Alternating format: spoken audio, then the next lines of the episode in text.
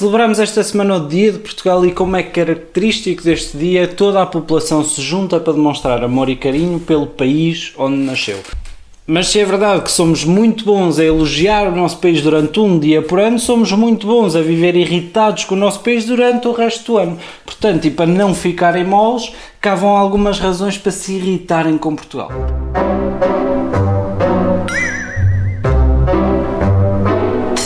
Feito o bife. Situações que são uma comédia. Crónica de Alexandre Ferreira.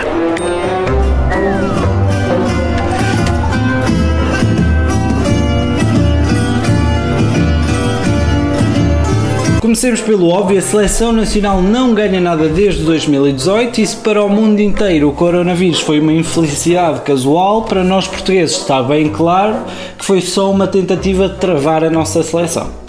Depois de conquistarmos a Europeu e Liga das Nações, é óbvio que os outros iam ficar com medo. E a possibilidade de nós ganharmos o Campeonato do Mundo este ano era de tal forma elevada que foi preciso um pretexto para parar o mundo. Portanto, se foi o Éder que os em 2016, foi o Corona que nos em 2020.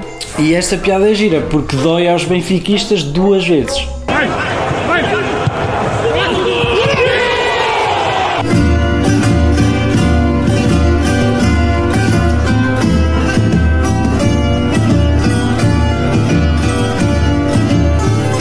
Não conseguimos baixar a dívida pública, não conseguimos aumentar salários, não conseguimos dinamizar o centro do país, nem sequer conseguimos tornar este país atrativo aos jovens que estão a entrar no mercado de trabalho. Mas de alguma forma conseguimos ter quatro cantores da família Carreira no ativo em simultâneo.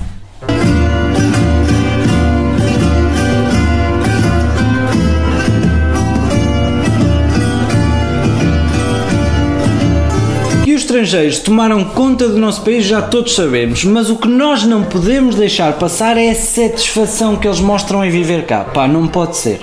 É que vocês perguntam a qualquer estrangeiro e ele responde-vos sempre: Pá, mas Portugal é ótimo, tem tanto sol e calor. Boa, deixa-me só ir pagar esta conta de água com um bocadinho de sol.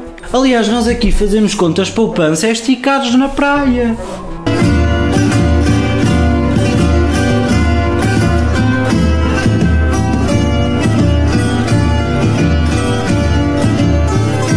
Molho piripiri foi levado além fronteiras e chamado de peri-peri.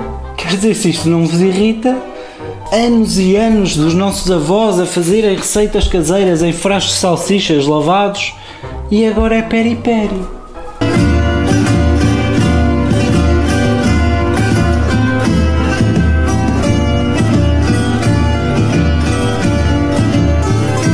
A Fanny de repente comenta cenas.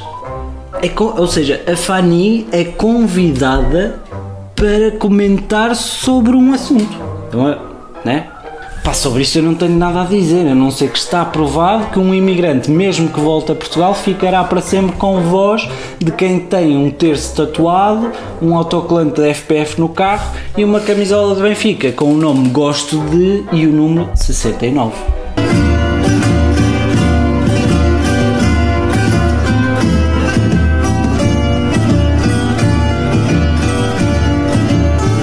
E por fim saiu um estudo que diz que Portugal está apenas em 23 lugar no que toca ao tamanho dos genitais masculinos. É verdade. Portanto, para as mulheres, há 22 países melhores para vocês viverem do que em Portugal. Para os homens, não se esqueçam que isto é só uma média e vocês de certo estão acima da média. Portanto, no fundo, o que isto quer dizer é que nós, homens portugueses, tratamos os nossos órgãos genitais da mesma forma que tratamos os nossos filhos. Somos muito bons a dar-lhes um nome, mas não tão bons a fazê-los crescer. Feito o bife. Crónica de Alexandre Ferreira.